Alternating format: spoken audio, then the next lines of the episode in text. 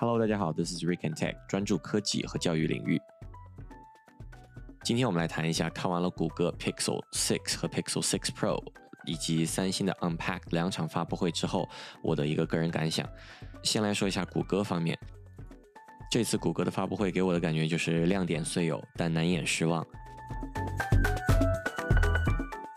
谷歌 Pixel 6和 Pixel 6 Pro 所有的参数。包括它的外观、颜色配置，在之前我们的节目当中已经聊过了，网上也基本上是在发布会之前就已经曝光的七七八八，所以在参数层面以及颜色层面，我们都没有什么太多可以去聊的。这次的发布会无疑就是老生常谈，做了一个重新介绍。真正有亮点的还是在于 Tensor 这块芯片。带给了这个手机什么样的变化？在以往我们去买 Pixel 6或者说 Pixel 5之前的这些手机的时候，对于谷歌的手机，我们追求的更多的是一个色彩还原度比较好的相机，以及谷歌自带的原生安卓系统都会投入到谷歌的 Pixel 系列上面来。但今年其实真的很失望的原因在于，谷歌的这场发布会给我的第一感觉就是重视程度不够。我们直接去对比苹果的发布会，明显的发现，不管是从高管对于这场发布会站台的情况，以及这场发布会里边的视频特效，包括整个视频画面的转场，都体现出来的是大公司里边的业余水准。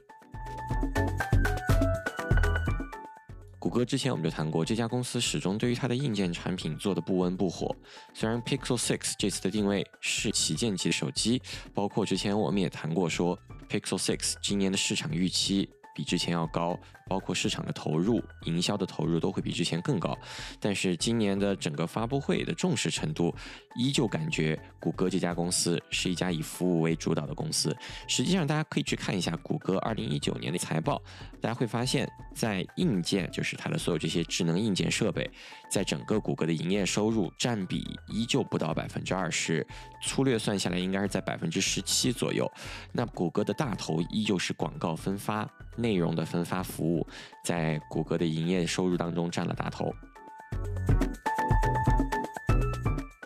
这次的发布会不像苹果，Tim Cook 亲自去为苹果的产品站台。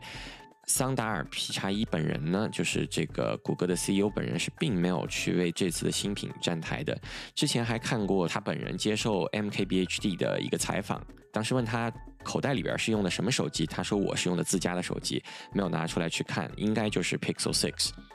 当时看完了那个采访，本以为桑达尔本人会对这个发布会给谷歌 Pixel 6进行一个今年的站台，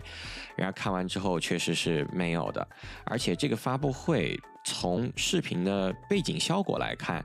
不管是音乐的搭配，整个舞台的布置都显得非常的业余。我们先说视频的背景，它应该是大部分场景都在谷歌的纽约那家旗舰店当中去完成的。这个发布会过程当中啊，介绍的时候，背景里边依旧有人来人往、车水马龙这样一个情况，就应该是纽约的第五大道的背景。而且视频当中的很多的介绍画面里边都会有人在那个玻璃窗前对着里边进行观望，这个背景布置实在是不搭配。谷歌对于这个手机外界的预期，以及之前说好的对于这个手机的重视程度，这次的发布会如果对比苹果和三星，非要说它的 DRO 部分，也就是它在描述的时候加入的这些特效部分的场景，差距依旧是非常明显的。大家可以自己去看一下苹果的整场发布会，从一开始到最后，以及三星刚刚进行的一个 Unpacked 这样一个发布会。Unpack 这个发布会没有发布太多的新东西啊，就是手机新的配色、新的手表、它的新的耳机和三星的 One UI 的最新系统。这个并没有任何重磅硬件新品的发布会，依旧是做好了它的背景音乐以及它的特效，呃，转场的画面都设计的非常的到位。所以两场发布会相比而言高下立判。除了不够重视以外呢，这次谷歌的发布会确实并没有在这个过程当中去体现出超过外界预期的亮点，就有点像之前一加在宣传的时候说自己跟哈苏的合作，在整个市场营销的过程当中，对外界曝光的内容太多，对于整个相机的预期实在太高，导致整个发布会之后这个相机实在是平平无奇。然而，谷歌本质上还是跟一加有着太多的不同。一加在某种程度上可以直接理解为一个硬件厂商，谷歌呢依旧是以内容分发、广告服务为主的这样的一个软件厂商。在对于自家硬件的市场营销的手段上，并没有像苹果、三星，甚至于一加、OPPO、小米那么强的市场营销宣传。所以看完这个发布会之后，我的第一感想就是，这个手机亮点是真的有。我们举个例子吧，比如说像这次手机里边，它可以去除掉你背景里边所不需要的路人甲和路人乙，你不需要的场景事物都是可以通过它的智能算法去去除掉的，而且实际看上去效果还不错。另外，这次加入了对于 4K 三十帧、4K 六十帧的视频摄像的支持。谷歌对于色彩还原度在这方面一直都做得比较好。这个相机加上它 AI 算法的深度支持，肯定是 OK 的，而且应该是比行业内的很多厂商都要做得更好的。需要指出的是，在这一次的发布会当中，因为它的核心都围绕着 Tensor 这个芯片。去做了文章，而 Tensor 这个芯片呢，我们知道在之前讲过的几期节目当中说了，它是基于三星的 Exynos，就是猎户座的那个芯片做的一个架构。在这个架构之下呢，从性能上来看，它的跑分不及骁龙八八八。谷歌的宣传亮点就在于它的 AI 算法上了。如果说 AI 算法要体现出来，更多的是应该在后台软件的功能上去体现，包括像电池的续航，目前我们还没有办法去深度的了解。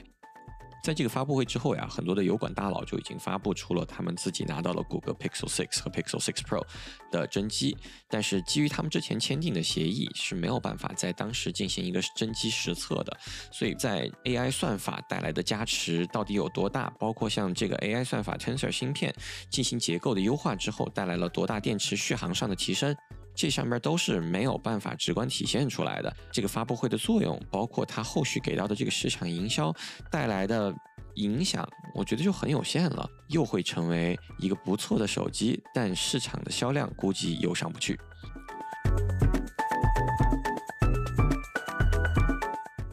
从谷歌的原生操作系统来看。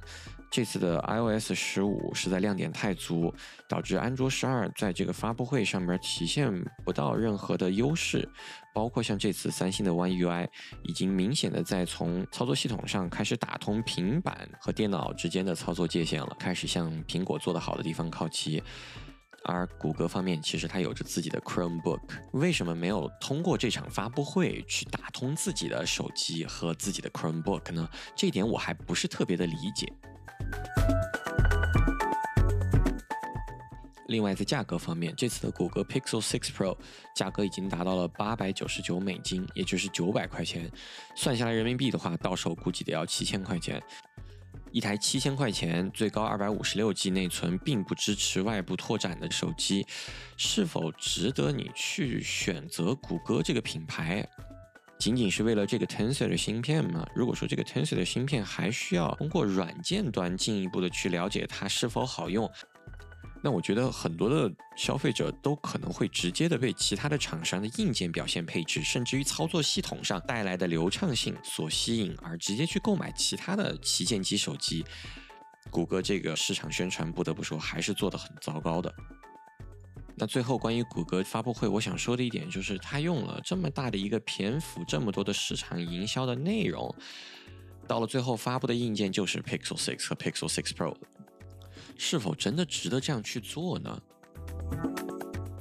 在这场发布会之前，我个人对 Pixel 这个手机是非常看好的，包括它今年发布会会带来的很多的亮点、新的科技在里边，我觉得这个应该都能够体现出来。实际看完了这场发布会，你得出的结论就是两个字：业余。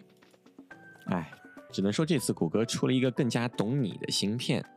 图像、光线、感应、语音识别都更懂你，但是实际上消费者是否真的能懂谷歌的这一层用意，我觉得难。好了，以上就是本期节目的所有内容。如果你喜欢我的节目，欢迎大家订阅、收藏、关注我。你们的订阅、收藏和关注对于我来说真的非常重要，谢谢大家，我们回见。